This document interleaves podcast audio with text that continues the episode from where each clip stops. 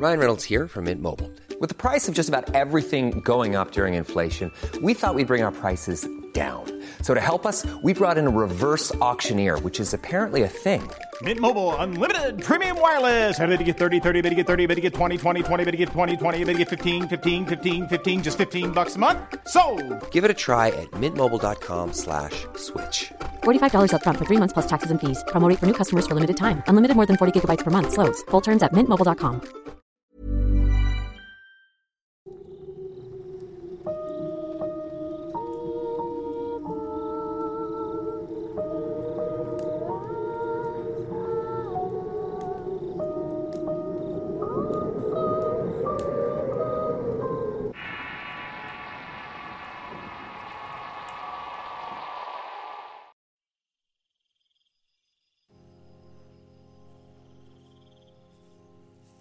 El domingo 5 de mayo de 1957, una familia de Whiteley Bay, al noroeste de Inglaterra, se dirigía a la iglesia para la misa dominical. Era tarde por lo que iban apresurados las hijas del matrimonio Pollock, Joanna de 11 años y Jacqueline de 6. Se adelantaron a sus padres al correr más rápido para apartar un lugar. Casi iban llegando a la iglesia y al cruzar la calle rápidamente, o se percataron de un vehículo que iba rápido por la calle. Reaccionaron tarde cuando las alcanzó y las arrastró por unos metros hasta que detuvo su loca carrera. Las niñas habían perecido casi al instante. Al ver la tragedia, John y Florence Pollock se llenaron de horror y zozobra por la muerte repentina y violenta de sus pequeñas. Nunca imaginaron que podrían sobreponerse al fatídico hecho. Luego de un año de la pérdida de sus hijas, los señores Pollock intentaron nuevamente tener familia. Finalmente lo lograron, naciendo unas gemelas, Gillian y Jennifer, el 4 de octubre de 1958, las cuales se llevaban 10 minutos de diferencia. Todo iba muy bien en la familia, pero al cumplir los tres años, las niñas comenzaron a manifestar cosas que sorprendieron a sus padres al recordar con claridad detalles del pasado de sus hermanas fallecidas años atrás. Al poder caminar y comunicarse con claridad, demostraron un conocimiento exacto sobre la casa donde vivían, las habitaciones y los lugares secretos que sus hermanas tenían y donde escondían cosas, cosas que aún estaban ocultas en aquellos sitios. De igual manera sabían sobre el pueblo, la gente que vivía en él, personas que en su vida habían visto, las nombraban con sus nombres de pila y sabían a qué se dedicaban. De la misma forma comenzaron a desarrollar hábitos, costumbres, gustos, y aunque tenían distinto carácter muy similar a la de sus hermanas, se protegían y siempre andaban tomadas de la mano, tal y como Joana y Jacqueline lo hacían en vida. Lo más notable en su comportamiento es que a pesar de ser gemelas, una afirmaba ser la mayor, en tanto la otra estaba segura de ser la menor. Ambas recordaban detalles precisos de sus hermanas fallecidas como lugares secretos, los nombres de las muñecas, comida y dulces preferidos, entre otros detalles de su cuerpo como lunares y marcas de nacimiento que resultaron ser las cicatrices que llevaban en vida Joana y Jacqueline. Todas esas evidencias sorprendieron no solo a sus padres, sino a las personas que de algún modo se enteraron de esta peculiar situación. Una de las mayores muestras de recuerdos fue precisamente la muerte de sus hermanas. Los padres se sorprendieron de escucharlas hablar entre sí sobre el accidente y hablaban con detalle cómo había sido el crujir de huesos, el sabor de la sangre brotar por su boca y luego nada, solo oscuridad y la luz de su nacimiento. Ambas tenían un miedo notable a todos los vehículos que veían. Todas esas situaciones extrañas y los recuerdos se fueron suprimiendo con el paso de los años, quedando como evidencia el recuerdo de una vida pasada, la de sus hermanas Joana y Jacqueline. Hoy les hablaré de un tema que es la reencarnación. Es uno de los tópicos más investigados y de los que más se genera expectación. Es una de las ideas que mueve los pensamientos y los deseos de muchas personas. El saber qué hay más allá de la muerte y si es posible volver. La palabra en sí misma encierra su verdadero significado, adquirir un nuevo cuerpo, y en términos simples es la idea de que cuando mueres el espíritu abandona el cuerpo físico y escoge otro aleatoriamente, así como su momento de nacimiento. Todo con el propósito de lograr un crecimiento espiritual, una misión inconclusa o la continuación de otra. En esencia, el alma tiene rasgos, recuerdos y experiencias de esa vida que dejó y son las que rigen el camino de esa nueva vida que la hace caminar nuevamente en la tierra con un nuevo cuerpo. La creencia del renacimiento de un individuo que persiste después de la muerte corporal es una creencia que últimamente ha tomado mayor fuerza. Se cree que la conciencia, la mente, el alma o alguna otra entidad que forma parte de un individuo puede vivir una o más existencias sucesivas. Dependiendo de la tradición, estas existencias pueden ser humanas, animales, espirituales o en algunos casos vegetales. Si bien la creencia en la reencarnación es más eh, una característica de las tradiciones asiáticas, también aparece muy frecuentemente en el pensamiento religioso y filosófico de las religiones occidentales. Esta creencia en la reencarnación para algunas culturas como el hinduismo es una filosofía válida que forma parte de su religión, en la que se cree que el alma después de abandonar el cuerpo al momento de la muerte comienza una nueva vida en un nuevo cuerpo, el cual puede ser humano o animal. El cuerpo físico que el alma puede tener depende de las acciones que la persona llevó en vida. El hinduismo lo define como un proceso que tiene su origen en la vida y muerte del individuo, que al renacer, el karma actúa en consecuencia de cómo hayan sido tus actos morales en esta vida. Está formado de dos elementos, las circunstancias actuales, eh, que son acciones llevadas a cabo por las personas en una vida previa, y el karma futuro que está determinado a las acciones tomadas en la vida actual es decir, todo lo que forme parte de tu vida en este momento, como el éxito, una buena vida, o aquello que te aparte de la felicidad o la abundancia, es consecuencia de las decisiones en tu vida pasada. Las acciones presentes afectarán tu andar por el mundo en una vida futura a través de la reencarnación. Para los budistas, la transmigración llamada renacimiento no es un concepto que tenga que ver con el alma, sino una corriente de conciencia que une a una vida con otra. En su filosofía habla de las siete vidas que el ser humano tiene derecho a renacer para enmendar los errores del pasado.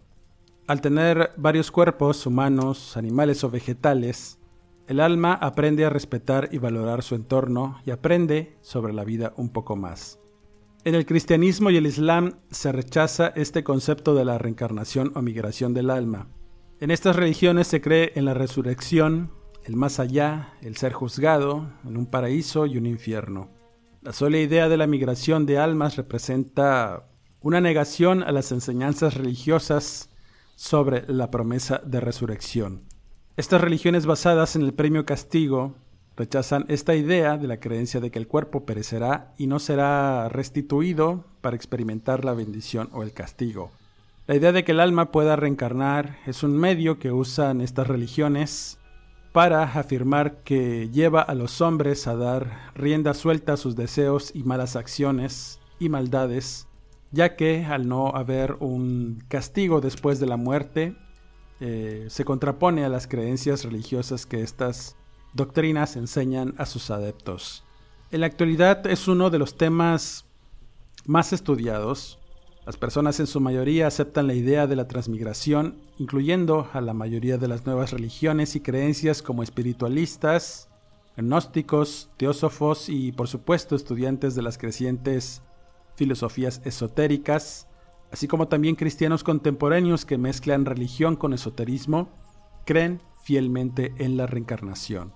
Bajo este esquema, uno de los primeros conceptos lo tomamos del espiritualismo de Allan Kardec, en su conocida obra como el libro de los espíritus, mencionaba que el alma al abandonar el cuerpo regresa al mundo de los espíritus y retoma una nueva existencia luego de un largo periodo en que el alma errante vaga por distintos planos hasta que encuentra un cuerpo y de ahí que el espíritu debe de pasar por varias encarnaciones, teniendo así muchas existencias y aún más allá.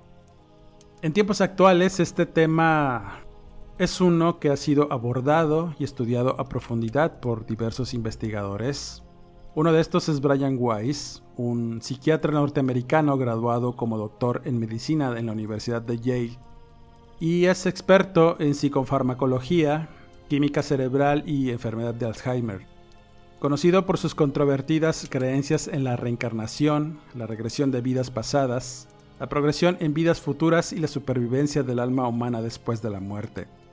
Muchos de los oyentes quizá hayan leído sus libros y sus investigaciones al respecto, como Muchas vidas, muchos maestros, Misma alma, muchos cuerpos, entre otras obras que abordan este tema de la reencarnación a profundidad y con varios casos de estudio que nos muestran que este fenómeno está presente en la vida del mundo. El Dr. Weiss tuvo su primer encuentro con la reencarnación al tratar una mujer de nombre Catherine. Ella padecía de fobias, ansiedad y ataques de pánico. Durante las regresiones comenzó a hablar de situaciones que le habían sucedido en una vida pasada en el año 1863. Al hablar sobre estos eventos, hizo una mejora en la mente y padecimientos de la mujer al comprender de dónde provenían estas fobias, producto de situaciones que enfrentó durante sus vidas pasadas. Las regresiones revelaron varias vidas que vivió Catherine, hasta que un día su voz se transformó al momento de revelarle a Weiss que su padre y el hijo que estaban ahí a un lado de ella diciéndole cómo habían muerto y que su alma estaba muy avanzada y que con su muerte pagó las deudas que tenían sus padres. Para el psiquiatra le resultó sorprendente lo que la mujer le dijo, detalles que solo él sabía sobre su padre e hijo, y a partir de ese momento comenzó su misión, tratar de demostrar que hay más vidas más allá de la muerte. Spring is my favorite time to start a new workout routine. With the weather warming up, it feels easier to get into the rhythm of things. Whether you have 20 minutes or an hour for a Pilates class or outdoor guided walk, Peloton has everything you need to help you get going. Get a head start on summer and try Peloton risk-free with Peloton Rentals at onepeloton.com slash bike slash rentals.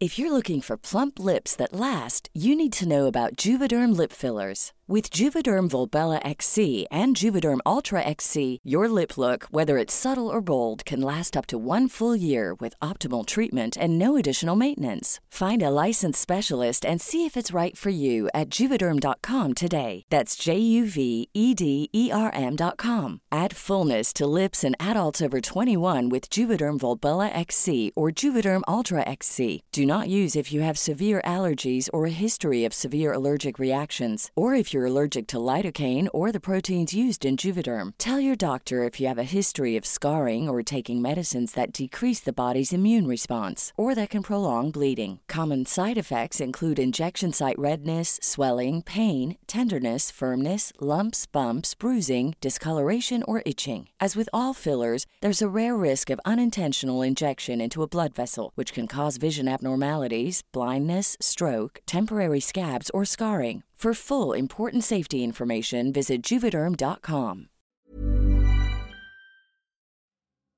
¿Qué tal te vendría una limpia de primavera? Sin duda la llegada de una nueva estación es la oportunidad perfecta para traer mejor energía a tu vida, incluyendo abundancia y dinero en efectivo por tus compras diarias gracias a iBota. Así es, y lo mejor es que no tendrás que recurrir a la brujería para traer riquezas. Solo descarga la aplicación de iBota totalmente gratis. Agrega tus ofertas y obtén dinero real que podrás transferir a tu cuenta bancaria, PayPal o tarjetas de regalo. Forma parte de la comunidad de 50 millones de usuarios que ya disfrutan de los beneficios de más de 2.700 marcas y gana hasta 256 dólares por año. Con iBota ya no tendrás que recurrir a un amarre de amor para conquistar a tu crush. Y con el dinero que ahorraste podrás invitarla a una cena elegante. O al fin comprar ese viaje con el que siempre soñaste. Y si eso no es suficiente para convencerte, en este momento iBota está ofreciendo a nuestro público 5 dólares. Solo por probar iBota usando el código horror cuando te registras. Solo tienes que ir al App Store o Google Play Store y descargar la aplicación iBota gratis. Para comenzar a ganar dinero en efectivo y usar el código horror. Esos hay en Google Play o App Store y usa el código ROR. Atrae abundancia a tu vida con iBota y corre a descargar la aplicación.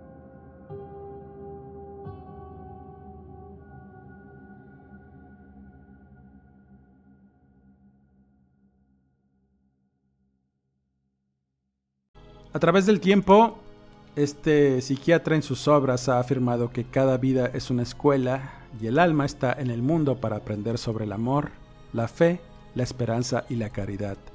Para Weiss la reencarnación tiene una íntima relación con el karma, el cual lo define como deudas que se cargan de vidas pasadas y que se supone se deben solventar mediante lecciones aprendidas para trascender.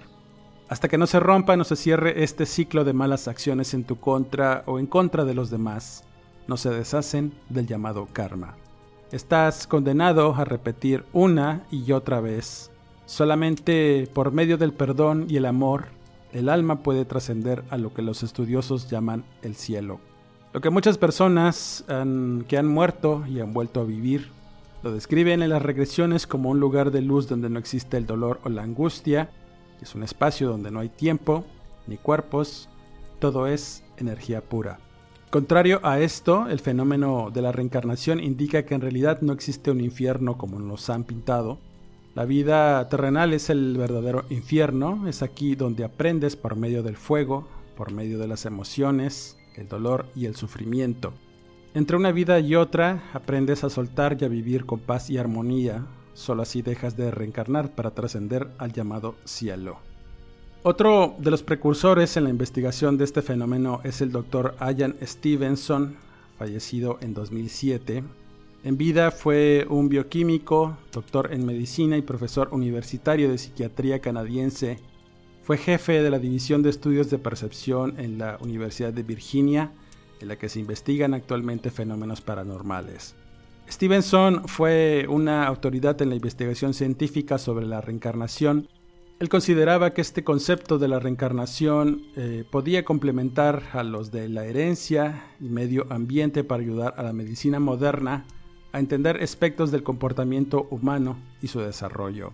Stevenson viajó exhaustivamente durante 40 años para investigar 3.000 casos de niños que hacían pensar en la posibilidad de vidas pasadas. Este hombre veía la reencarnación como la supervivencia de la personalidad después de la muerte, aunque nunca sugirió un proceso físico mediante el cual la personalidad pudiera sobrevivir a la muerte. Stevenson documentó metódicamente las declaraciones de cada niño al que entrevistó y luego identificó a la persona fallecida que el niño había identificado y después verificó los hechos de la vida de la persona muerta que coincidían con la memoria del niño. También hizo coincidir las marcas de nacimiento y los defectos eh, como heridas, cicatrices del fallecido, verificadas por registros médicos como fotografías de autopsias, entre otras cosas.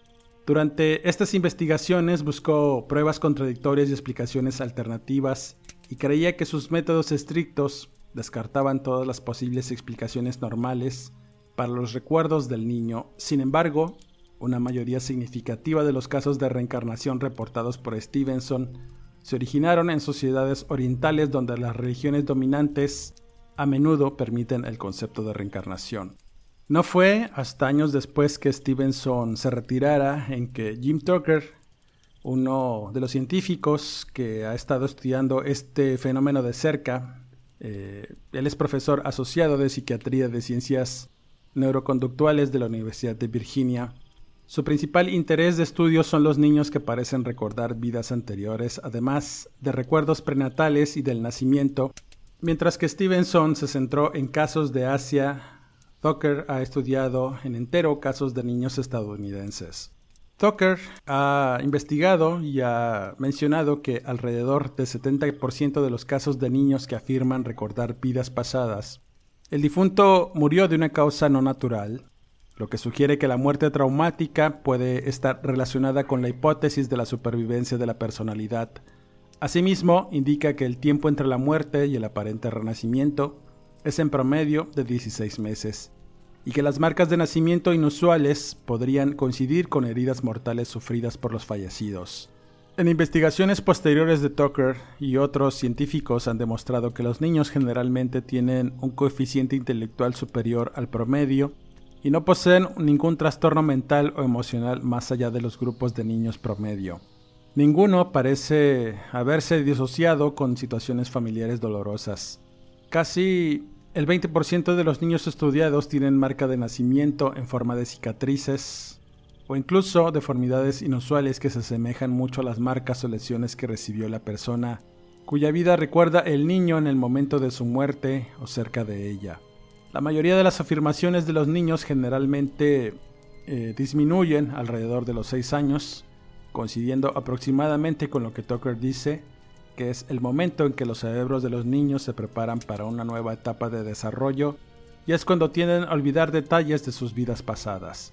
Tucker afirma que la vida natural es cíclica, el día se convierte en noche y vuelve a convertirse en día cuando sale el sol. Una temporada da paso gradualmente a la siguiente, con el paso del tiempo nacen nuevas generaciones y mueren las viejas. La sucesión continua de nacimiento, muerte y renacimiento impregnan la naturaleza y aunque nuestras propias vidas parezcan lineales, por lo tanto no es de extrañar que algunos investigadores observaron la aparente linealidad de la existencia humana y decidieron que la vida, como el mundo natural, en realidad podría ser más cíclica que lineal. Múltiples religiones, filosofías y movimientos adoptaron esta creencia en la vida cíclica o reencarnación el concepto de que el alma o algún aspecto de esta misma renacen en nuevas vidas dependiendo de la religión o la filosofía. El alma puede aparecer encarnada en humanos, animales o plantas, mientras se abre camino hacia un eventual escape del ciclo del nacimiento, muerte y renacimiento. La mayoría de las religiones que creen en la reencarnación la consideran el camino hacia la pureza y la salvación. Y este es sin duda uno de los fenómenos más estudiados y vistos de cerca por los investigadores en la búsqueda de una respuesta y es si hay vida más allá de la muerte. Dentro de los relatos relacionados compartiré uno en particular, el cual tuve la oportunidad de conocer muy de cerca a los protagonistas de esta historia y sucedió durante un viaje que tuve a Playa del Carmen, durante el recorrido del ferry hacia Cozumel, Conocí a un grupo de turistas norteamericanos que se dirigían a esta ubicación.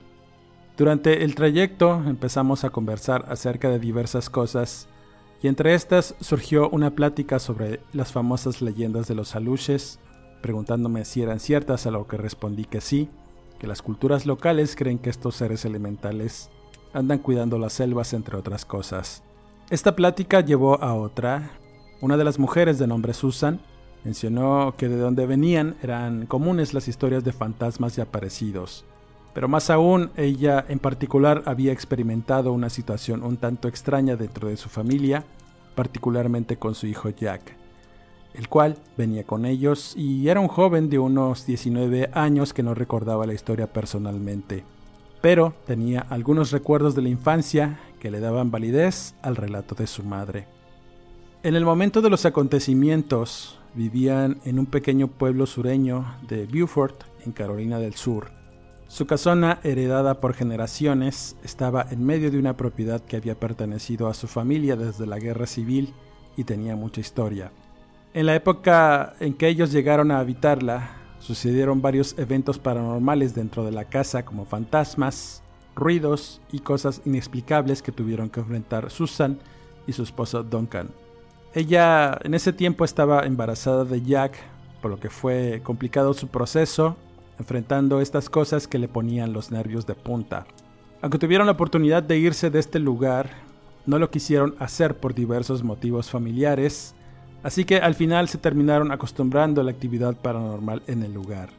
Debido a esto, llevaron a muchas personas, particularmente investigadores del fenómeno paranormal y espiritistas, los cuales coincidían en que había un par de espíritus rondando la casa y uno de estos era la abuela de Susan y el otro no lo podían identificar hasta que hicieron una sesión espiritista dentro de la casa, en donde la medium pudo contactar a este espíritu que intentaba comunicarse con el matrimonio. Finalmente resultó ser el tío de Susan, cuyo nombre era Robert, el cual había desaparecido años antes en circunstancias muy extrañas. Aún siendo muy joven, en ese entonces tenía 20 años de edad cuando desapareció. No se sabía realmente qué fue lo que ocurrió con él. Unos decían que había embarcado en un barco pesquero y otros que había huido con una novia que tenía en un pueblo vecino. Los padres de la joven, de nombre Janice, no permitían tener una relación con el joven Robert. Sin embargo, y después de las investigaciones, la novia reveló que no lo había visto en últimas fechas y que tampoco se despidió de ella. Nunca lo pudieron hallar y tampoco tenían noticias de dónde se habría ido. Se fue del pueblo sin dejar ningún rastro. Con el tiempo se olvidaron de él y ahora le tocaba el turno a Susan y a Duncan de vivir en la casona familiar. Luego de varias sesiones espiritistas, se enteró que Robert trataba de dar un mensaje sin realmente poder hacerlo. Y ante la situación, el matrimonio decidió dejar todo por la paz y continuar con sus vidas hasta que dieron luz a Jack. Temiendo que las cosas sobrenaturales afectaran al bebé, estuvieron muy al pendiente de su cuidado, dejándolo pocas veces sin supervisión, hasta que se dieron cuenta que las manifestaciones se habían atenuado por alguna razón, mencionando que el ambiente de la casa era diferente y no se presentaban estos fantasmas de ningún tipo en el diario del matrimonio. Fue como pasar de un momento tormentoso a uno de felicidad en un instante con el nacimiento de Jack, mencionaba Susan. Sin embargo, las cosas extrañas no dejaron de ocurrir, y es que a dichos de la mujer comenzó a notar que el bebé, conforme iba creciendo, fue desarrollando un gusto por estar en una habitación de la casa, una que carecía de muebles y que solo tenía un pequeño juguetero con piezas de madera y soldaditos de plomo que habían pertenecido al tío Robert. El niño se la pasaba horas encerrado en este lugar y muchas veces su madre lo escuchó balbucear e intentar hablar con alguien.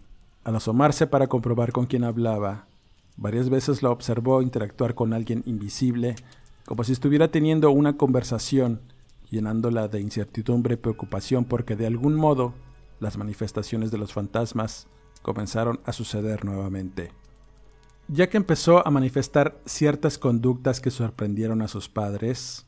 Apenas pudo comunicarse, hablaba acerca de un amigo imaginario, o por lo menos eso pensaban. En repetidas ocasiones mencionó el nombre de Frank, además de identificar espacios en la casa que decía conocer, incluso encontrar cosas ocultas. Esto último lo experimentó el padre de la criatura mientras limpiaba el ático de la casa en aquella ocasión estaba con él y apenas caminó en el lugar, de inmediato corrió entre las cosas para encontrar un viejo baúl que había pertenecido al tío Robert, cuyas iniciales grabadas en este daban fe de eso. Duncan, al ver que su hijo insistía en abrirlo, diciendo que era de él, vio que tenía un gran candado, por lo que pensó en quitarlo con un cincel y martillo, pero Jack le dijo que tenía la llave, por lo que bajó de inmediato a su habitación y en una caja de zapatos con diversas cosas que había guardado. Estaba la gran llave de hierro del candado que de inmediato abrió y dentro había cosas personales del tío Robert. Fotos, viejas cartas, ropa y objetos que Jack mencionaba conocer muy bien. Entre estas había una cajita de combinación que el niño abrió sin problemas. Dentro estaban las fotos de la que había sido su novia Janice, y el niño, al mencionar su nombre entre susurros, montó en un llanto cargado de tristeza que obligó al padre a llevarlo a su habitación para que finalmente se quedara dormido. Todos estos eventos fueron realmente extraños y desconcertantes. Algo estaba pasando con Jack y sus padres no lograban comprender qué era. Ciertamente los espíritus de la casa se habían retirado y de inmediato pensaron que quizá el alma del tío Robert estaba metido en el cuerpo del niño como lo hacían con los mediums. Pero los espiritistas mencionaron que no era posible porque el niño tenía plena conciencia de todo lo que estaba haciendo y era constante ese comportamiento. Era como si en realidad el niño fuera otra persona. Esta gente les recomendó al matrimonio que dejaran a su hijo continuar con esto. Finalmente no había algún riesgo, todo ese comportamiento desaparecería con el tiempo y cuando el niño tomara más conciencia de lo que lo rodeaba. Los padres continuaron con sus vidas sin mayores problemas, pero al cumplir los cinco años comenzó el verdadero calvario para la familia. Luego del festejo de su cumpleaños, varios familiares que no conocían a Jack fueron para dejarle regalos y convivir con él. Todos se quedaron sorprendidos porque el niño los conocía perfectamente.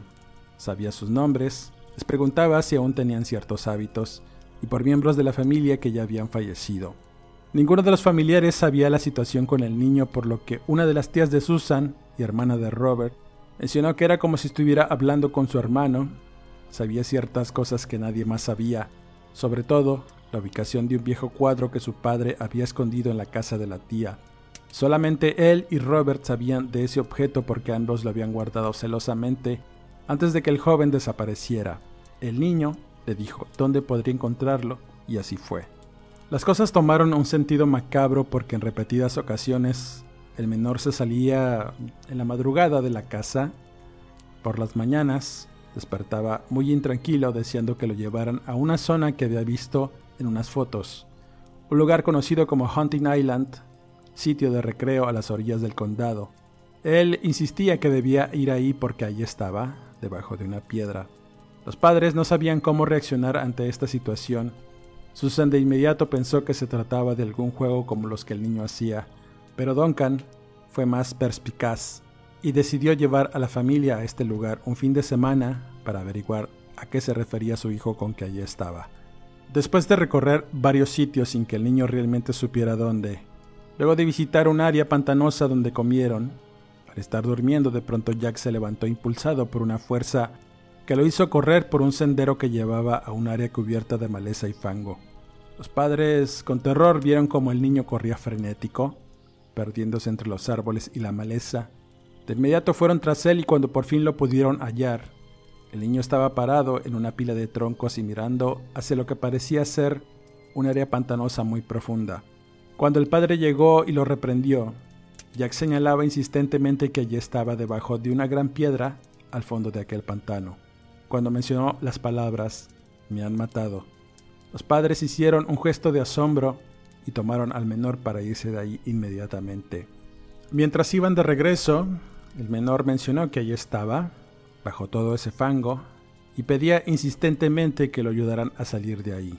Los padres verdaderamente asustados comenzaron a cuestionar a Jack sobre lo que había dicho, mencionando que era verdad, que había sido Frank quien lo había cuchillado en la cabeza y el cuello para después arrojarlo en ese sitio. Tanto Duncan como Susan sintieron que el piso se abrió ante ellos, y más a mirar a su hijo, que señalaba un peculiar lunar de nacimiento que tenía en el cuello. Si lo mirabas con detenimiento, te daba la impresión que, en efecto, tenía la forma de una herida de algo punzante. Sin saber qué hacer realmente, la duda sembrada los hizo buscar más evidencias de lo que su hijo decía, preguntando a los familiares sobre la situación que rodeó la desaparición de Robert. Fue su hermana quien resolvió el misterio, contándoles que después de mucho meditarlo, Robert decidió fugarse con Janice e irse a Tampa donde tenía unos amigos que le habían conseguido un empleo en una empacadora. Todo estaba resuelto cuando salió una noche por ella, se despidió de su hermana y ya no lo volvió a ver. Enterándose después que en realidad había desaparecido, comenzando a buscarlo por todas partes hasta que agotaron toda esperanza. La mujer comentaba que al ir a buscarla a la casa de la novia, sus familiares no quisieron comentar nada y afirmaban que habían enviado lejos a Janice mucho antes de que Robert intentara llevársela, cosa que era mentira. Entonces mencionó en su conversación algo que alertó a los padres de Jack. Ese maldito Frank, el medio hermano de Janice, estaba enamorado de ella. Quizá tuvo un enfrentamiento con Robert, y es lo que todos pensamos, pero no hubo evidencia cuando denunciamos su desaparición. Las piezas del rompecabezas comenzaron a armarse para vislumbrar la macabra verdad. Frank había asesinado a Robert la noche que fue a robarse a Janice, su novia. Tuvieron un enfrentamiento en el que el familiar resultó herido y muerto por el medio hermano de la joven. Ahora tenían que comprobar si eso en realidad había sucedido. Los restos estaban en ese lugar que mencionó Jack muchas veces. Teniendo que dar parte la policía de dicha situación, el detective a cargo de la investigación tomó nota de todos los detalles y la situación con Jack, aunque iba a ser complicado presentar el caso ante el juez por lo extraño y porque no había un precedente.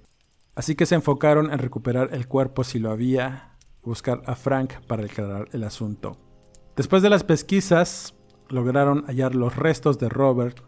Estaban justo donde el niño había señalado, no quedaba mucho del cuerpo, pero los forenses revelaron que tenía una herida en el cráneo, producto de un golpe con algo punzante.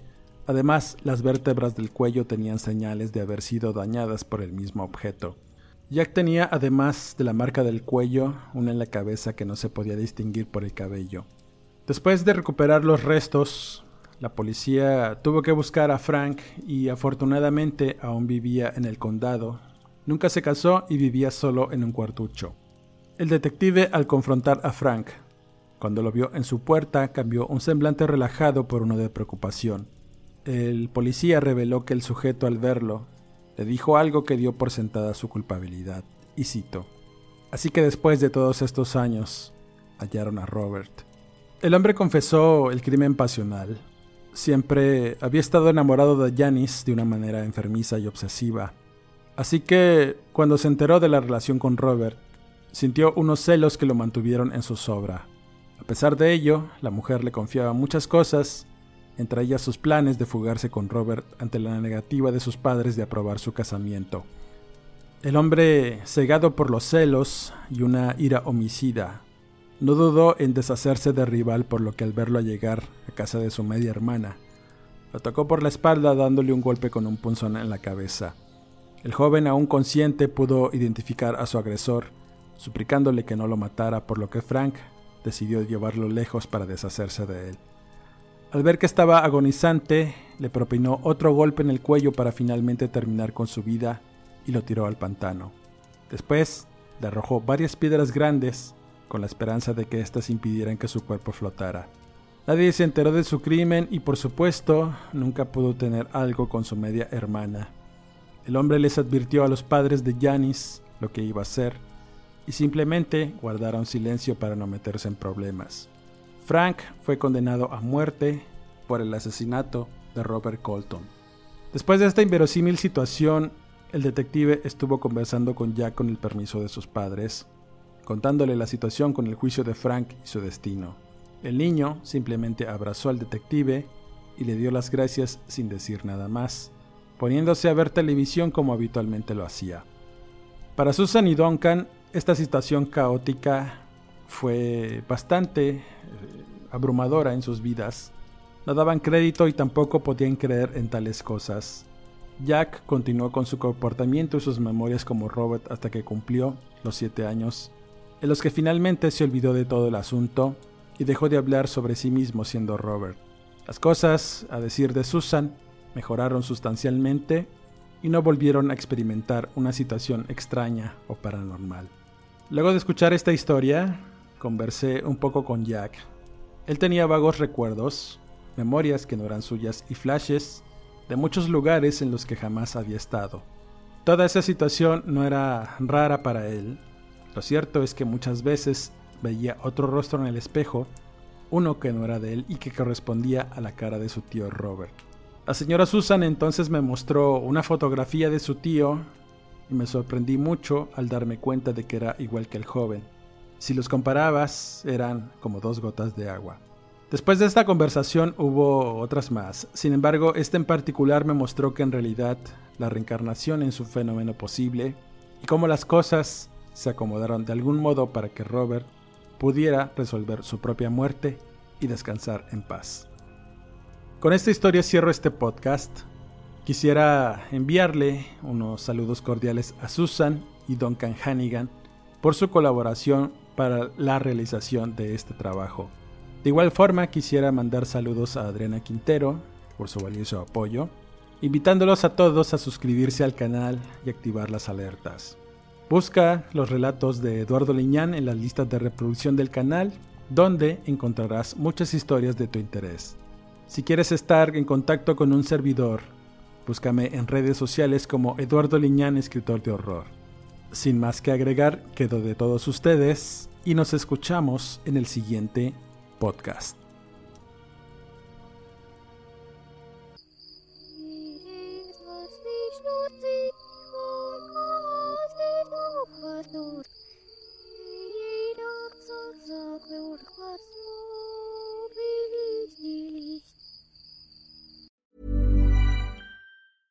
How would you like to look five years younger? In a clinical study, people that had volume added with Juvederm Voluma XC in the cheeks perceived themselves as looking five years younger at six months after treatment. Look younger, feel like you. Add volume for lift and contour in the cheeks with Juvederm Voluma XC. Reverse signs of aging by adding volume to smooth laugh lines with Juvederm Volure XC. For important safety information and to find a licensed specialist, visit juvederm.com. That's J U V E D E R M.com. Not for people with severe allergic reactions, allergies to lidocaine, or the proteins used in Juvederm. Common side effects include injection site redness, swelling, pain, tenderness, firmness, lumps, bumps, bruising, discoloration, or itching. There's a risk of unintentional injection into a blood vessel, which can cause vision abnormalities, blindness, stroke, temporary scabs, or scarring. Talk to a licensed specialist to find out if it's right for you.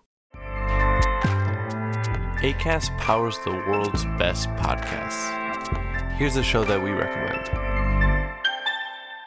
The Real Housewives is a guilty pleasure for most, but if you're looking to not feel guilty about that pleasure, tune in to Everything Iconic with me, Danny Pellegrino, where I break down all the messy moments and behind the scenes antics of Bravo's popular franchise. And on Everything Iconic, I also interview celebrity guests like Kelly Ripa, Kiki Palmer, Drew Barrymore, Cameron Diaz, and more about their guilty pleasures, their past work, and so much more.